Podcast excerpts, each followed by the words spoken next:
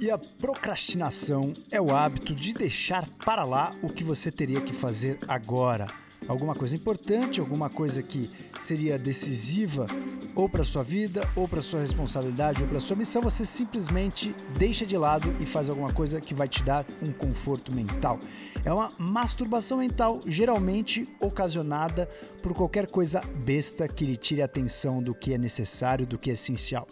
Se você tem dúvida do que é procrastinação, quais são as causas, volte a alguns episódios. No nosso DupraCast temos o episódio 1 de procrastinação, explicando o que é, quais são as causas e qual é a ciência envolvida. Nesse episódio, nós vamos focar quais são as soluções para o procrastinador. No primeiro episódio, nós vimos que nem todo mundo que procrastina é um procrastinador.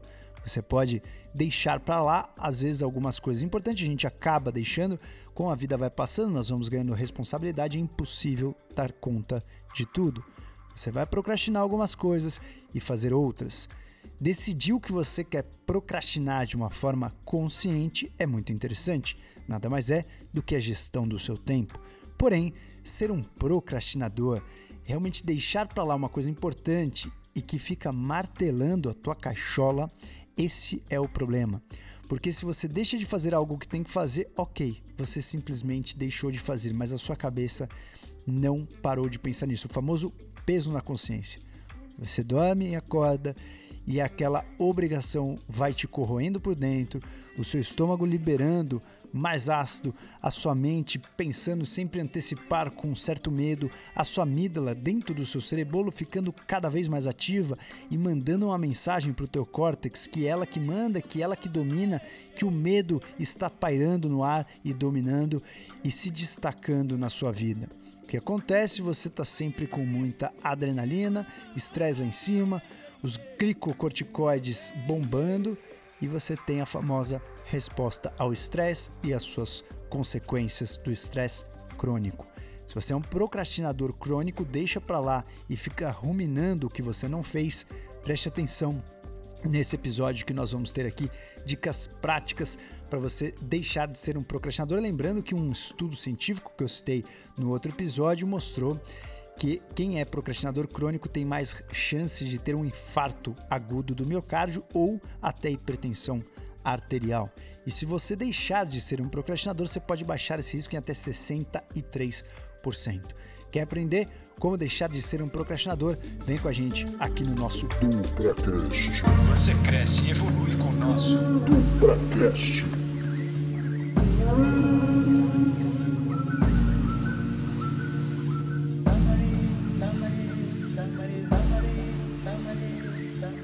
Procrastinar nem sempre é ruim. Tem um lado bom. Muitas vezes, se você tem muitas tarefas para fazer, por exemplo, você tem que escolher qual tarefa você vai fazer e qual você vai embarrigar. Então, você embarrigar algumas coisas por alguns momentos é muito bom. O problema é quando você embarriga aquilo que é importante e que é mais maçante e que é chato, mais necessário. Então, a procrastinação também tem seu lado bom. Você também aprender a deixar para lá, a ter momentos de ócio criativo, a ter momentos que você se permite relaxar, descansar, também são momentos importantes. A grande questão é se você fizer isso conscientemente, maravilha, você está brilhando. Mas em geral, a procrastinação é o oposto da consciência. A procrastinação é a inconsciência. É você sem o seu poder de decisão e tomando ação à deriva da vida, como se você estivesse navegando sem um rumo, e aí a maré vai te levando para trás, ao invés de te levar para o seu objetivo ou para o seu ponto final, digamos assim. Então, se você procrastina sem ser uma estratégia, sem tomar consciência, sem ter a real vontade, por isso que a definição de procrastinação muitas vezes leva a palavra voluntária, né? Você deixar de fazer algo voluntariamente. Eu não acho que é voluntária. Eu acho que é involuntária, automática e muito baseado na nossa alquimia, muito baseado no nosso circuito de recompensa. Quando você deixa algo para depois, é que aquilo que você vai fazer naquele momento, você sempre está fazendo alguma coisa. Aquilo que você vai fazer neste momento, que você escolheu fazer, vai te dar uma recompensa maior do que o que você deixou de lado. Então, se nós, se nós estamos com o nosso cerebolo desequilibrado, se nós estamos com o nosso cérebro inflamado, se nós estamos com o nosso cérebro com muita fome de glicose, se nós estamos com o nosso cérebro com muita fome de dopamina e nós acostumamos o nosso organismo, é, condicionamos o nosso organismo com determinadas reações que geram dopamina. Por exemplo, você ficar navegando ali na internet e ver posts, ou ver quantas curtidas você teve, ou ver quantos comentários teve na sua foto. Então, você está ali fazendo uma masturbação mental de dopamina de circuito de recompensa. Isso vale você ficar navegando, vendo mil hotéis que talvez um dia você vá visitar, vá encontrar, enfim. Isso tudo né, não é um extremismo, não é que você não deve fazer de jeito nenhum. Pelo contrário, só que você deve fazer quando você já cumpriu o essencial. Inclusive usar esse tempo de navegação livre na internet como uma recompensa de algo que você fez maçante. Você fala, bom, eu vou trabalhar aqui duas horinhas maçante, adiantar minha monografia e me permitir cantar uma música no violão ou entrar na internet e dar uma navegada de 15 minutos. Ou até, nossa, eu vou acabar minha monografia, deixar tudo pronto. Quando acabar a monografia, eu vou viajar para as Maldivas. Então, a cada intervalo da minha monografia, eu entro ali num hotel, entro num passeio nas Maldivas, vejo uma praia ou outra onde eu quero conhecer, aí eu combino, pô, depois que eu acabar a primeira parte, o primeiro texto da minha monografia, eu vou começar a ver minhas passagens. E aí você vai fazendo o circuito de recompensa e trabalhando, é, ensinando a sua mente, os macacos da sua mente, a terem um condicionamento em pró da sua produtividade. E aqui nesse episódio eu vou dar 14 dicas para a gente lidar com a procrastinação. Antes disso, vamos falar um pouquinho da parte ruim da procrastinação um breve resumo para você, que no outro episódio falamos das consequências. A procrastinação pode aumentar o seu estresse, pode aumentar a sua ansiedade, baixar sua autoestima, te deixar mais depressivo. A procrastinação pode impactar em muito na sua vida, pode impactar muito no ciclo da procrastinação, que é você deixar de fazer alguma coisa, ter uma leve recompensa baixa sua autoestima, dá mais ansiedade, gera mais estresse. Você, por esse estresse, deixa de fazer as coisas mais chatas, procrastina de novo e aí você fechou o ciclo. Então, esse ciclo é um ciclo perigosíssimo que, se você cair, você está fadado a ficar. Geralmente, o procrastinador, principalmente quanto mais procrastinador você é, mais procrastinador você será. Então, é um comportamento que gera uma repetição por ter a recompensa, é um comportamento difícil de ser quebrado. Você precisa estabelecer estratégias para quebrar a procrastinação, mais do que fazer a gestão do seu tempo. É mais importante cuidar da procrastinação do que da sua gestão do tempo. Muitas vezes, se você quer cuidar da gestão do seu tempo, mas é um procrastinador, você mais se engana do que consegue executar.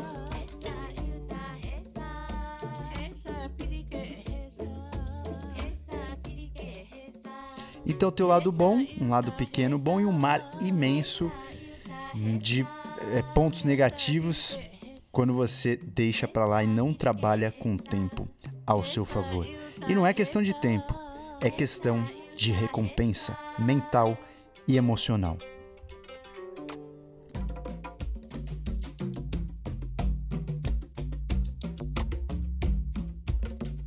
Primeiro passo para a gente vencer a procrastinação é fazer a pior coisa primeiro. O mais chato, roer primeiro o osso, depois comer a carne. Porque quando você deixa o mais chato para depois, você vai colocando cada vez mais coisas legais na frente. Então você fez duas coisas legais e fala: ah, não, não, vou fazer só mais essa, só mais essa. Quando você vê, o dia já passou, as 24 horas já chegaram ao fim, ou as 18 horas que você fica acordado chegaram ao final, e você vai adiando para o dia seguinte o famoso dia do amanhã, a famosa miragem, onde você vai realizar tudo, onde você vai ter motivação, onde você vai concluir tudo que é o dia de amanhã. Então, adiar as tarefas maçantes mais chatas vai também minando a tua energia, porque você você você sabe, né? Você fica se enganando, você lembra que você deixou aquilo para depois. E aí você pensa ou alguma coisa que te leva para aquele foco já dá aquele friozinho na barriga, você fala, ah, vou ter que fazer já já. Você fica se cobrando e aí você fica mais estressado e não vai completar tarefa maçante nenhuma e só fazer as mais chupetas. E a próxima dica é aquela clássica de você dividir uma tarefa grande em tarefas menores. Imagina que você precisa ler um livro de 400 páginas. Ao invés de você falar, preciso ler um livro de 400 páginas, não. Você vai falar, eu preciso ler que 40 páginas por semana por 10 semanas. Então você tem 40 páginas para ler numa semana. É muito mais fácil você concluir e ter uma noção da tarefa do que você deixar solto uma tarefa gigantesca. Então, dividir as tarefas gigantes em tarefas menores é um bom método para que você consiga realizá-las.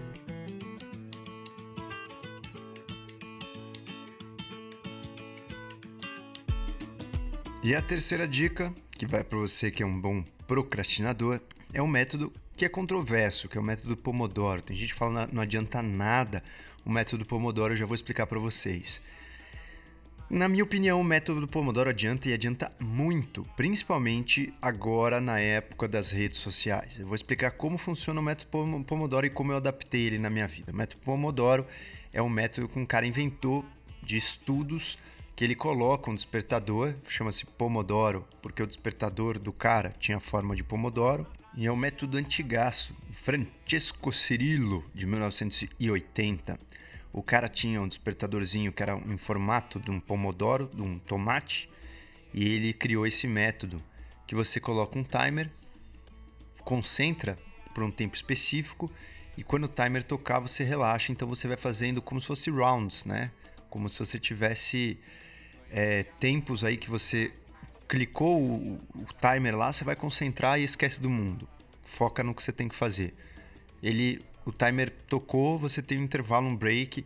É como se fosse realmente o, o método que nós aprendemos no colégio, né? De você entrar na sala, agora é hora de parar de conversar, vamos embora, daqui a pouco tem recreio.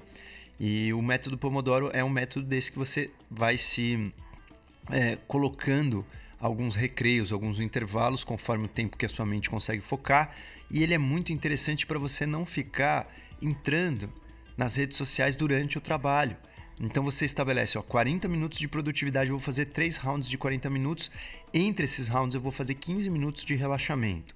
E o relaxamento é tipo assim, ah, vou deixar minha mente livre. Então eu faço 40 minutos, coloco o celular no modo avião, coloco o iPad no modo avião, vamos concentrar 40 minutos, a hora que tocou o timer, eu tiro o celular do modo avião, respondo as perguntas, ah, vejo o meu post, se alguém comentou, entro no meu WhatsApp, respondo lá, ou vou comer alguma coisa, enfim. Você determina para sua mente o que, que vai ser produtividade e o que vai ser distração. Então o método Pomodoro funciona muito para mim. Eu acho que Algumas pessoas criticam o Pomodoro porque diz que a procrastinação não é a questão de você fazer o manejo do seu tempo, mas você organizar sim a sua produtividade ajuda e muito.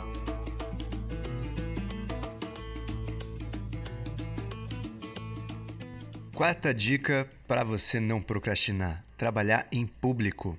Tinha uma época, principalmente que eu precisava estudar muito, é, pós finalzinho da faculdade, aí, no último ano de internato, eu morava numa república com mais dois amigos. E, obviamente, quando a gente estava em casa, ninguém conseguia estudar, né? É, já, já tinha, a gente já tinha feito algumas regras para estudar, cada um no teu quarto, o outra pessoa não entra no quarto e tal.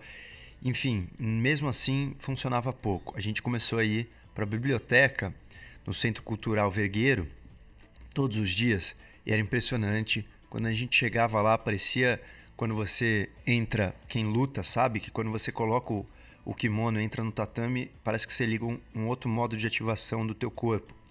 Isso acontece também quando você é, faz uma rotina de trabalho em público. Então, às vezes quando eu estou distraído em casa, eu pego minhas coisas, ou meu computador, meu iPad, o que eu tenho que fazer, um livro, e vou para um café, sentar num café. E aí lá eu me concentro muito mais. Então, quando você trabalha em público, parece que você se obriga a se concentrar. Então, é, um, é uma prática boa para aquelas pessoas que acabam se distraindo em casa. Hoje, eu tenho uma rotina de concentração em casa, sempre tive uma boa concentração em casa. mas é, um dia ou outro assim que você está um pouco distraído, fica querendo arrumar a cozinha, é, organizar suas camisetas por cor, aí é bom você sair de casa logo e, e render mentalmente. O nosso quinto ponto, nossa quinta dica seria é, trabalhar com recompensas. Você que é uma pessoa dopaminérgica e gosta de ter recompensas, você que é uma pessoa que sai do teu livro para ver se alguém comentou o teu post, sai do teu livro para ver se você vai é, para uma viagem é, para praia ou para o campo no final de semana, é, vale você trabalhar também com as recompensas ao seu favor. Então, dê a si mesmo recompensas. Escolha algo que vai te deixar muito feliz, como se fosse uma cenourinha para você é, correr mais rápido. Então você vai determinando quais são as suas recompensas. Por exemplo, você é uma pessoa que gosta de sair à noite, você é uma pessoa boêmia, mas você precisa estudar para um concurso. Então você fala assim: bom, eu preciso estudar e fazer é, cinco provas essa semana de simulado. Se eu fizer cinco provas e bater 70% das respostas, eu vou sair no sábado. Se eu não acertar 60%, eu não vou sair no sábado. Enfim, trabalhar com recompensas.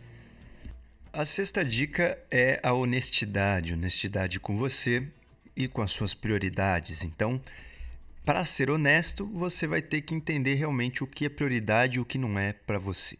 E para fazer isso, você realmente tem que entender qual é o seu rumo, quais são os focos principais da sua vida neste momento. Isso é dinâmico. E quando você tem isso bem traçado, você consegue ser honesto e falar a verdade. Você pode receber um convite de uma pessoa que você gosta muito ou que você admira e falar: Ó, adorei o convite, mas isso talvez não, não seja prioridade para mim agora. Aqui no Brasil a gente não pode fazer assim, né? Você tem que sempre dar uma desculpa, falar, cara, não, maravilha, vamos sim. É, mas talvez vamos deixar para daqui dois meses, vamos ver, combinar, eu te ligo semana que vem. Nos Estados Unidos a galera já é mais direta, né? Fala, desculpa, cara, agora não, não tem interesse. Então, vale você também se adaptar à cultura que você tá, mas ser sincero com as suas prioridades.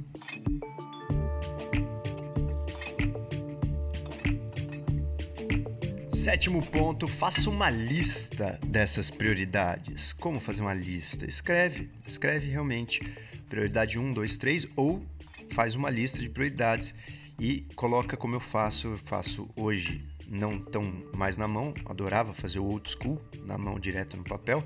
Hoje eu faço minha lista no bloco de notas, depois exporto para o Word e aí eu coloco cores. Tudo aquilo que eu preciso fazer urgente, não posso deixar de entregar, não posso procrastinar hoje, eu grifo em vermelho. Aquilo que é mais ou menos, que é importante também, pero no multi, eu tenho um pouco mais tempo, um deadline maior, eu coloco em amarelo. E aquilo que está feito, eu coloco em verde. O restante, que eu preciso fazer, mas não é nem tão urgente, nem tão importante, eu não grifo com cor nenhuma. Então, eu estabeleci aí uma lista de prioridades. O oitavo ponto, ele requer uma certa dosezinha de motivação, você se comprometendo em ser melhor a cada dia, se comprometendo em não simplesmente existir para respirar, comer e dormir, mas para realmente você é, evoluir, para você é, ter algum conhecimento a mais, se destacar em algum conhecimento. E se destacar não significa ser rico, conhecido, é, se destacar realmente em relação ao que você era ontem, você se destacar em relação a quem você era. A partir dos nossos 25, nós começamos nossa trajetória de envelhecimento e a tendência natural é que você vai perdendo as suas capacidades. Então, se você hoje pode olhar para isso e falar, agora eu vou ganhar mais capacidades, você consegue ir contra esse processo natural do envelhecimento e você consegue fazer a tua missão aqui de uma maneira um pouco mais prolongada, mais intensa, independente de qual ela seja. Então é muito importante você se comprometer. Eu quero ser melhor, sim. Eu quero aprender coisa nova todos os dias. Eu quero é, olhar para o dia anterior e ver que realmente hoje eu estou fazendo alguma coisa com mais habilidade do que eu fazia antes e se comprometer com isso. Uma maneira bacana, aí a nona dica, a gente entender que, por que, que a gente está deixando alguma coisa para depois, sabe? Você quer refletir sobre algo que você tinha que fazer e você está enrolando há um ano e meio e não faz. Tem uma tática muito interessante, foi desenvolvida pelo Sakishi Toyoda, que foi usada inclusive na Toyota Corporation, que era um dos métodos aí core essenciais da Toyota, que é os cinco porquês. Você perguntar os cinco porquês. Na Toyota eles usavam esse método para entender os problemas. Quando você entende um pouco a raiz do problema, você acha a solução mais fácil. Então imagina que a bateria do teu carro acabou, né? Você perguntou cinco porquês. Então, por que, que a bateria acabou? Primeiro porquê. Porque o alternador não estava funcionando. Segundo. Por que o alternador não estava funcionando? Porque o alternador quebrou. Terceiro. Por que o alternador quebrou? O alternador quebrou porque ele foi usado mais do que a vida dele e não foi reposto né, na, na revisão. Aí você pergunta o quarto por quê. Mas por que, que o alternador não foi reposto? Ah, porque o, o veículo não estava vindo para as revisões de acordo como o que a gente manda. E aí, essa é a quinta causa, né, o quinto, quinta explicação com a pergunta de que o porquê que a pessoa não levou o carro para a revisão. Então o problema não foi que a bateria morreu. Por que, que a pessoa não levou o carro para revisão? Então a Toyota trabalha, trabalharia nesse problema. Faria uma campanha para as pessoas aprenderem a levar o carro para revisão antes dos X quilômetros. Então, assim eles desenvolveram um método de ir tratando todos os problemas com boas soluções. E você pode fazer isso na sua procrastinação. Como? Então, vamos imaginar. Você fala assim, cara, nossa, eu tô, eu me sinto super culpado, né, por não fazer nada. Aí primeiro por quê? Por que você se sente culpado? Porque eu não me matriculei no curso que eu gostaria. Aí você pergunta o segundo por quê? Por que você não matriculou no curso? Ah, porque eu achei o curso longe de casa e muito caro. Aí você pergunta o terceiro por quê? Por que, que você achou caro e longe de casa? Ah, porque eu não priorizei meus gastos e meus investimentos. O quarto por quê? Por que, que você não priorizou seus gastos e investimentos? Porque eu não fiz uma lista de prioridade. O quinto porquê. Por que, que você não fez uma lista de prioridade? Porque eu estava vivendo sem metodologia e estava vivendo no automatismo. Você perguntou cinco porquês, então se você quer se matricular no curso, não adianta você simplesmente só pensar no primeiro porquê. Você vai até o quinto porquê e aí você entende mais ou menos os seus métodos de procrastinação. E aí eu já parto para a décima dica, que é você colocar deadlines. A gente viu que vale fazer uma lista de prioridades, perguntar os porquês, investigar, mas não deixem de colocar deadlines. O que são deadlines? Você colocar um tempo para você concluir cada tarefa. Se eu não coloco deadline, eu não consigo produzir nada. Se a pessoa fala assim, ó, você tem que gravar um vídeo aí disso aqui, cara, não vou gravar. Você fala, ó, você tem que gravar um vídeo até amanhã, beleza. Ah, você tem que fazer inscrição nesse curso. Quando? Ah, faz aí esse ano. Eu não vou fazer. Ó, você tem que fazer a inscrição do curso até terça que vem. Fala, caramba, até terça que vem. Então, quando você coloca o deadline, eu preciso entregar certa tarefa até tal dia. Aí você vai cumprir. Então, para mim, os deadlines funcionam muito. A dica número 11 é você não ficar se martirizando na culpa. Você não ficar se culpando. Você viu que existe uma trajetória neurofisiológica para explicar a sua procrastinação. Não é vagabundagem, não é preguiça. Você tem uma via. O que acontece na sua alquimia para você procrastinar. Então, não fica se culpando, não fica é, batendo aí numa ferida. Deixa quieto e vamos para a resolução. Não fica é, querendo se culpar. Achar o porquê de uma maneira interessante para você enganar o seu cérebro é bacana, mas sem culpa.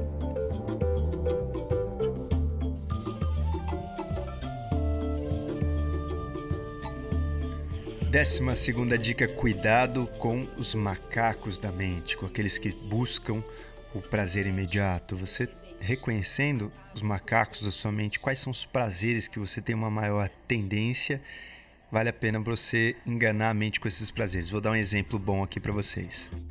Um dos macacos da minha mente é tocar algum instrumento. Então, se eu tenho uma tarefa chata para fazer e um violão do meu lado, eu faço cinco minutos, pego um violão, tiro uma música. Eu faço mais dois minutos, pego o violão, outra música. Ou se eu tiver, por exemplo, instrumentos de percussão, deixar um hanging drum do meu lado, se eu deixar uma baqueta, eu fico completamente disperso, e tento me enganar. Faço um pouquinho do ardo e vou para música. Então, o que eu fiz? Eu entendi esse macaco da minha mente eu usei ele como a estratégia que eu já falei para vocês aqui da recompensa. Ok, eu vou pegar nesse violão, mas primeiro eu preciso cumprir esses meus 40 minutos de foco total. Reconhecer os macacos da mente é muito uma estratégia muito importante para que você saiba lidar com eles e usar os seus macacos de uma forma que eles ativem a tua mente para o caminho que você quer ir. O próprio silêncio tem ritmo, sequência, encadeada e regular. Música,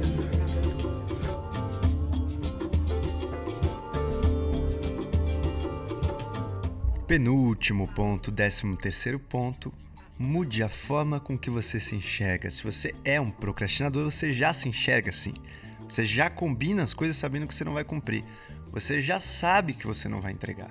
Você já sabe que você vai demorar, você já sabe que você vai sofrer para fazer alguma coisa chata. Você já você reclama com você mesmo, você reclama em silêncio para o seu próprio cérebro. Então mude a forma com que você se enxerga, tipo, se enxerga como uma pessoa que faz. Se coloca num alter ego, muda um pouquinho a forma com que você se enxerga e se coloca como uma pessoa que sempre entrega. Assim, não, não, eu sou aquela pessoa que sempre faço. Muda a historinha que você conta para você. Isso é uma boa estratégia para que você dê uma quebrada nesse padrão. E para finalizar, a última dica para um bom procrastinador é aceitar procrastinar em questões não prioritárias. A partir do momento que você fez a sua lista de prioridades, existem muitas coisas que você pode sim procrastinar e muitas coisas que é até benéfico você procrastinar. Porque se você não empurra para frente nada, você também não vai conseguir realizar tudo e vai ser muito mais difícil você realizar o principal ou o necessário. Então você empurrar com a barriga aquilo que para você não é o essencial é uma estratégia muito boa até para você aceitar e ter aquele prazerzinho de deixar algo para depois, deixar algo para a sua miragem de segunda-feira.